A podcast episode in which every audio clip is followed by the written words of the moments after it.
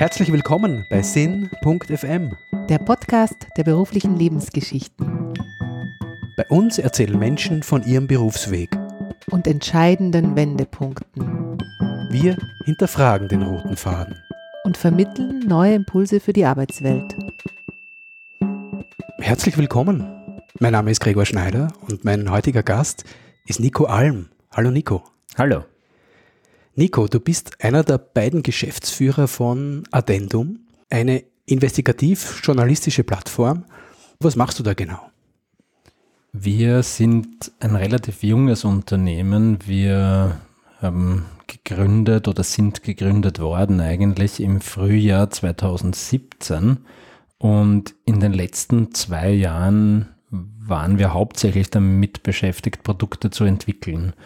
Wir haben begonnen mit dem äh, Talk im Hangar, der ja auf Servus TV schon zuvor gelaufen ist. Äh, Dessen redaktionelle Betreuung ist zu uns gewandert von Servus. Und das nächste Produkt, das wir in den Markt gebracht haben, war im Kontext, ein Reportageformat, für das wir jede Woche einen Film produziert haben, circa eine Dreiviertelstunde lang.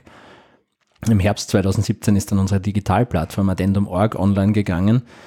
Dann gingen wir in die Entwicklung von ein paar anderen Dingen, äh, Addendum im Audioformat zum Beispiel und Ende 2018 dann die Addendum Zeitung. Also das ist auch ein Projekt, das wir uns schon lange vorgenommen haben.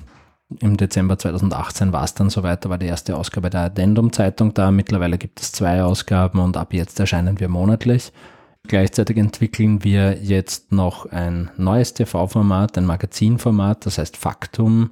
Also wir sind sehr, sehr stark in der Produktentwicklung tätig und bauen gleichzeitig ja auch ein Unternehmen auf. Und meine Rolle hier ist ja weniger eine journalistische, ich bin ja kein Journalist, sondern bin kaufmännischer Geschäftsführer. Ich sorge mich also darum, dass dieses äh, Unternehmen operiert, wie es operieren soll. Natürlich mit großer Unterstützung äh, vieler anderer Menschen hier, aber das ist zumindest in meiner Verantwortung. Ich würde mit dir gern einen Blick zurück machen. Wie war es denn bei dir als Kind? Was war denn da deine Vorstellung von Beruf und Arbeit? Ich komme aus einer Familie, mein Vater war Unternehmer und deswegen war für mich das unternehmerische Leben immer eines, das für mich klar, ich will nicht sagen vorgegeben war, aber es war ein bisschen so für mich der Normalfall. Also wenn man dann groß ist und ein bisschen vielleicht etwas anderes gearbeitet hat, dann wird man Unternehmer. Das war so in meinem Kopf drinnen. Auch wenn ich vielleicht gern äh, Astronaut geworden wäre. Ähm, tatsächlich.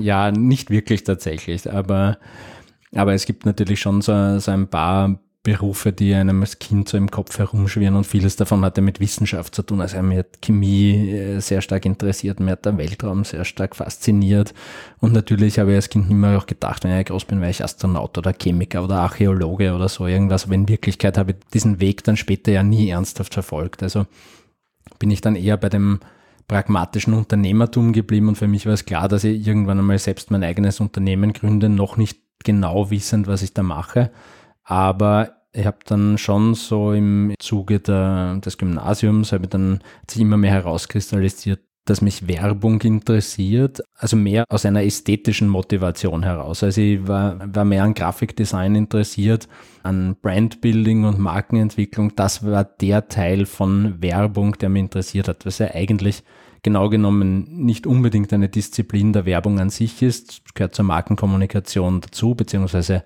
bildet das Fundament der Markenkommunikation. Aber für mich in meiner noch nicht genau ausdifferenzierten Wahrnehmung von Werbung war das für mich alles Werbung und habe dann auch, als ich zu studieren begonnen habe, viel in diese Richtung hin fokussiert. Das heißt, du hast schon als Kind groß gedacht. Das Unternehmertum war schon ein beginnender roter Faden und gestalterisches war dir wichtig. Schönes. Kann man das so sagen? Ja, das kann man schon so sagen, wobei die Kommunikation für mich immer was schon auch sehr Funktionales war. Also ich meine, die gestalterische Schönheit, gerade in der Markenentwicklung, ist natürlich, sage ich mal, Hygienefaktor, das gehört dazu, aber man will ja damit auch funktional etwas bewirken. Der Teil hat mich besonders interessiert. Ich habe, als ich zu studieren begonnen habe, habe ich mir gedacht, für Werbung ist es praktisch, wenn man sich mit Psychologie ein bisschen auskennt. Habe Psychologie inskribiert und Philosophie und Wirtschaft natürlich, weil Wirtschaft braucht man dafür sowieso. Und bin dann drauf gekommen, dass Psychologie halt doch nicht ganz richtig ist. Das war nicht das, was ich mir unbedingt vorgestellt hatte. Und bin dann so in die Publizistik reingeschlittert, eher zufällig. Und ich habe dann gewechselt von Psychologie zu, sag gerne, Kommunikationswissenschaften dazu, aus Überzeugung. Ich, ich glaube, ich bin ein eher untypischer Publizistikstudent gewesen. Ich habe das sehr, sehr bewusst gewählt, weil es mir auch tatsächlich reingezogen hat und interessiert hat und habe das auch in relativ kurzer Zeit dann auch fertig gemacht. Und in meinem weiteren Berufsleben ist es immer um Kommunikation gegangen. Also zuerst mit eigener Agentur, dann später in der politischen Kommunikation, dann im, im davor und danach mit politischem Aktivismus, und natürlich immer begleitend Medienbetriebe, die ich zum Teil selbst gegründet habe und jetzt bin ich Geschäftsführer von einem. Mir sind drei kleine Überschriften in den Sinn gekommen, die alle mit quer anfangen. Das ist Quereinsteiger, Queraussteiger und auch Querdenker. Der Queraussteiger ist vielleicht neu, der Quereinsteiger auch eher noch. Den Querdenker, den habe ich öfter schon gehört, also so, so bin ich öfter schon bezeichnet worden, auch in der Politik, auch innerhalb einer Partei, die ja schon als Querdenkerpartei eigentlich ins Parlament gekommen ist, kann ich mich nur erinnern, da haben wir so eine Rollenzuteilung gemacht der Abgeordneten und selbst da bin ich noch so als der Querdenker bezeichnet worden. Magst du das, so bezeichnet zu? Ja, mag ich schon. Also man kann natürlich jeden Begriff äh, irgendwie positiv oder negativ interpretieren. Ich interpretiere ihn eigentlich in, in meinem Fall jetzt, so wie ich ihn auf mich angewendet wissen will, natürlich positiv.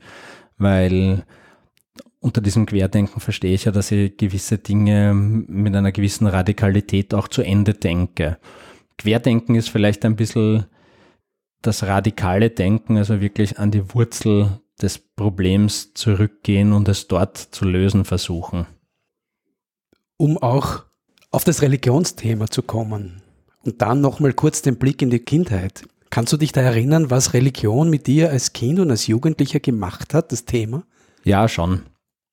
Also diese Frage bekam ich natürlich in den letzten zehn Jahren auch oft gestellt, weil ich bin seit gut zehn Jahren im Bereich Trennung von Staat und Religion oder wie ich neuerdings lieber sage, Republik und Religion engagiert und sehr oft fragen mir die Leute, woher kommt dieser Hass auf die Kirche oder was hast du gegen die Kirche? Und ich muss dann erklären, dass ich eigentlich nicht so viel gegen die Kirche habe, die Kirche vielleicht zwar oder die Religion kritisch betrachte inhaltlich, aber tatsächlich geht es mir ja um das Verhältnis von Staat und Religion und an die Probleme, die sie genau an, an der Grenze dieses Verhältnisses ergeben.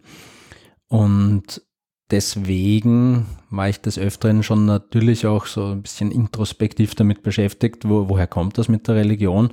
Und es ist recht unspektakulär. Also die Religion hat mir genauso wenig angetan oder genauso viel angetan wie der Staat, der ja bei mir auch genauso in der Kritik steht.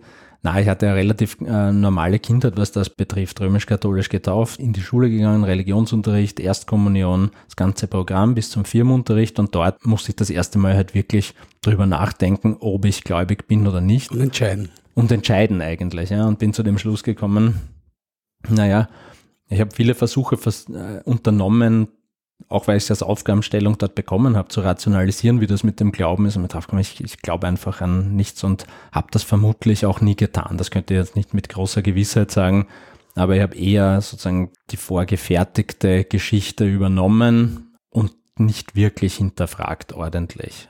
Bei der Firmung selbst, also zu diesem Zeitpunkt kann es jedenfalls gen relativ genau datieren, dass ich sehr, äh, sehr davon überzeugt war, dass da nichts ist, wo viele Leute glauben, dass etwas ist. Und das war es dann aber auch schon. Ja. Es war, war ein, ein, ein relativ leichter Abschied von Religion, hat mir jetzt nicht irgendwie aus der Bahn geworfen, bin dann recht bald aus der Kirche ausgetreten, relativ unmittelbar nach der Matura. Und dann hat mir Religion eigentlich belustigt, bis zu dem Punkt, wo ich draufgekommen bin, dass Religion im Staat anders behandelt wird, religiöse Organisationen, also andere Organisationen, Affäre Grohr als Stichwort, da habe ich gemerkt, da gibt es jemanden, der vor Strafverfolgung, so wie man sie sonst vielleicht anwenden würde, dass das auf diese Person so nicht angewendet wird.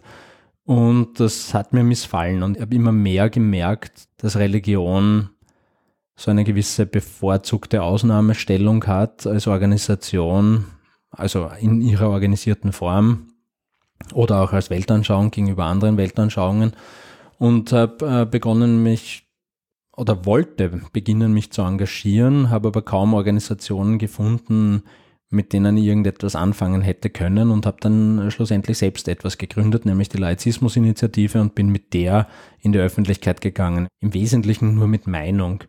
Aber diese Meinung, die hat einen sehr starken Response erzeugt einfach. Und das wirkt dann von außen sehr oft so, als wäre ich besonders emotional in, in, dem Thema oder hätte einen besonderen Antrieb oder einen besonderen Grund vielleicht auch, mich so zu engagieren. Den gibt es aber nicht. Das ist recht rational. Das hat keinen emotionalen Auslöser. Und das finde ich noch immer selbst ein bisschen bemerkenswert, dass das so ist.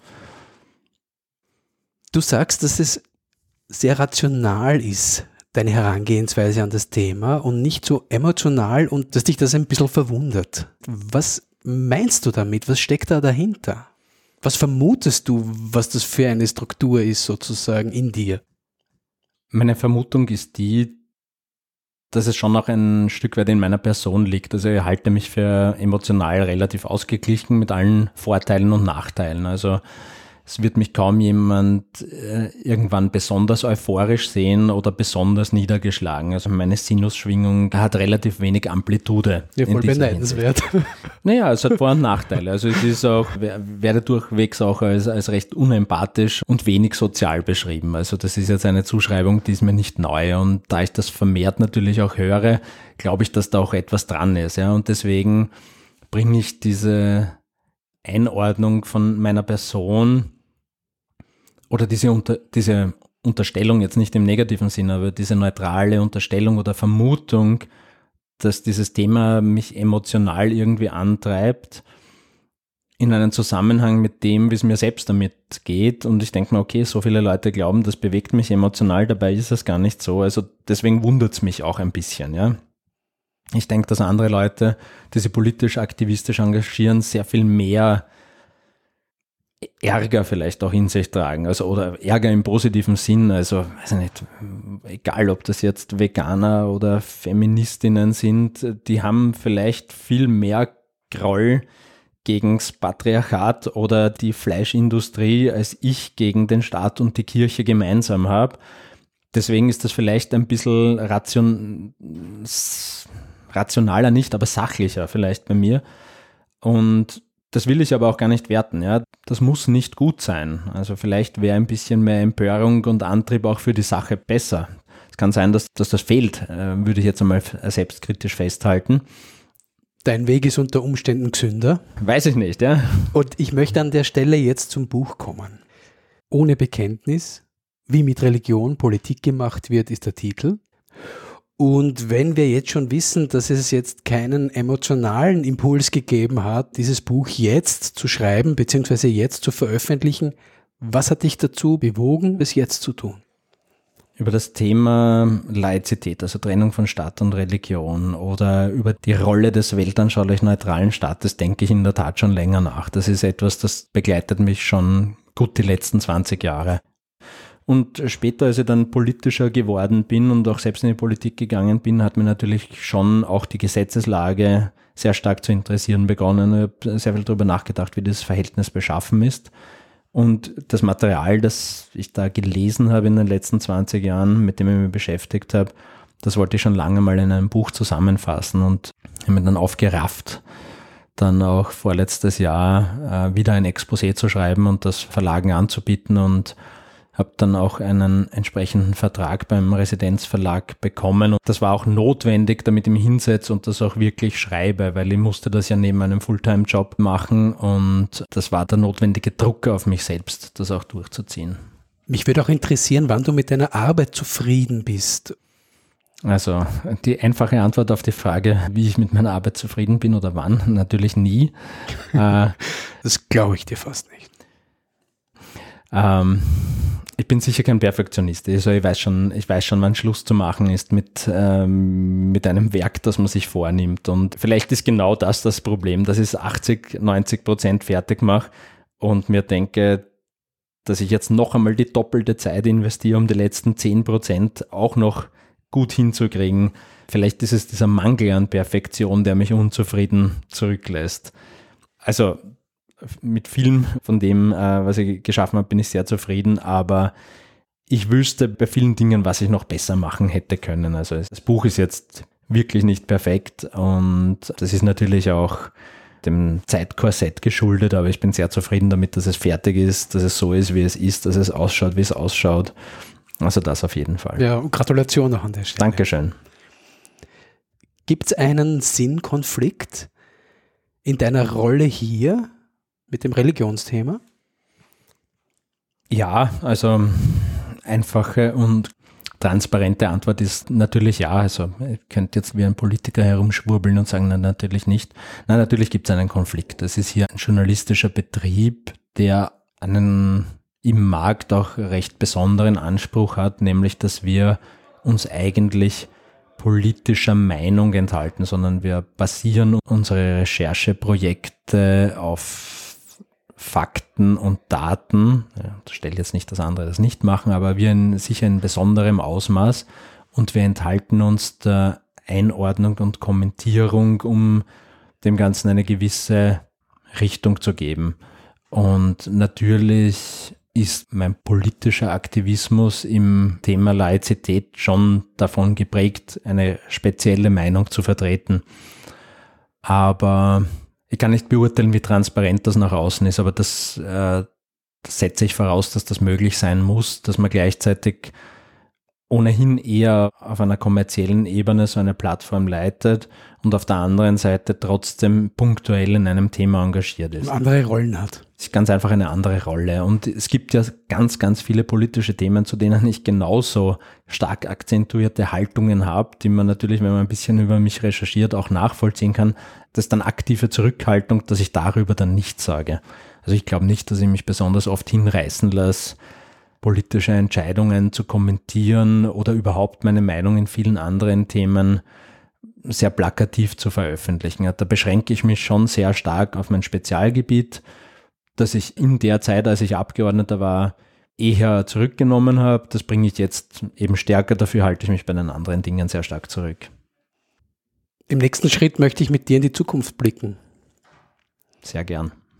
Und da bin ich und vielleicht auch viele andere neugierig, was von Nico Alm noch so alles kommen wird. Wenn man jetzt sich anschaut, du hast 2001 die Kreativagentur Superfi gegründet, 2006 die Medienmarke Wise nach Österreich geholt, 2013 dein Unternehmen verkauft, das war dann der Schritt und der Wechsel in die Politik. Und seit 2017 ist Addendum ein Teil deines Berufslebens. Was kommt als nächster? Gibt es einen Querausstieg mal? Ja, da sind wir wieder beim Quereinstieg und Querausstieg. Das, äh, also das gefällt mir gut und das äh, äh, habe ich ja vorher noch nicht kommentiert. Der Quereinstieg ist eigentlich spannend, weil den nehme ich ja vielleicht gar nicht so wahr. Der Querausstieg gefällt mir fast noch besser. Der Quereinstieg ist, der kommt ja eher aus dem Politischen, wo man sagt, okay, da ist jemand, der ist nicht in der Politikkaste groß geworden, sondern kommt eigentlich, kommt eigentlich so irgendwie seitwärts in die Politik und überspringt diese ganze Notwendigkeit, die in anderen Parteien besteht, sich in den Strukturen nach oben zu arbeiten. Dadurch, dass die Partei neu gegründet wurde, auch von mir mitgegründet wurde und ein kleines Stückchen auch mitgestaltet wurde, hatte dann natürlich einen ganz anderen Einstieg ins, ins parteipolitische Geschehen, als das viele andere haben durften oder konnten. So gesehen war das ganze Manöver ja ein, ein großer Quereinstieg. Aber alle anderen Dinge habe ich mir schon ein Stück weit erarbeitet, denke ich mir. Also es ist nicht so, dass ich immer die eine Sache komplett abgeschlossen habe und dann mit dem nächsten begonnen habe. Das war eigentlich erst der letzte Schritt, als ich quasi quer aus der Politik ausgestiegen bin, wo der Begriff wirklich gut passt, wo ich gesagt habe, okay, das lasse ich jetzt hinter mir, weil jetzt beginne ich eine Tätigkeit, die passt mit dem politischen Mandat nicht mehr zusammen. Das war wirklich ein Bruch, aber alle anderen Karriereschritte bis dahin sind eigentlich ein Stück weit parallel entstanden und naja, und was ich zukünftig mache, keine Ahnung. Also es wird sich entwickeln, denke ich mal. Es gibt jetzt keinen Plan, den ich habe und den ich an der Stelle auch erzählen könnte, was ich in nächster oder weiterer Zukunft machen werde. Ich muss jetzt für unsere Zuhörerinnen und Zuhörer veranschaulichen, dass an dem Punkt, wo Nico Alm sagt, was ich in der Zukunft mache, weiß ich noch nicht, kriegt er ein ziemliches Leuchten in den Augen. Also ich vermute mal, dass du dich ähm, auch von dir selber überraschen lassen würdest. Und an der Stelle würde ich aber gerne ein bisschen bei der Emotion nachbohren. Woran erkennst du es für dich, dass du was ändern möchtest? Das ist schwierig. Also eine, eine Fähigkeit, die ich vielleicht mehr habe als andere Menschen haben, ist, dass ich diesem Gefühl, jetzt wäre etwas zu ändern, auch nachgebe, glaube ich, in die richtige Richtung. Also ähm, das, wahrscheinlich denkt sich jeder so wie ich sehr oft auch, dass viele Entscheidungen falsch waren oder zu überdenken wären. Und das ist natürlich bei mir auch nicht anders. Also ich würde nie behaupten, dass ich immer die richtigen Entscheidungen getroffen habe. Aber ich habe schon sehr viele richtige getroffen. Also ich habe schon sehr oft erkannt, an welchem Punkt es sinnvoll ist, jetzt diese Option wahrzunehmen und nicht auf später zu verschieben und, und darauf zu warten, ob da noch etwas anderes kommt. Und was sollte auf keinen Fall passieren?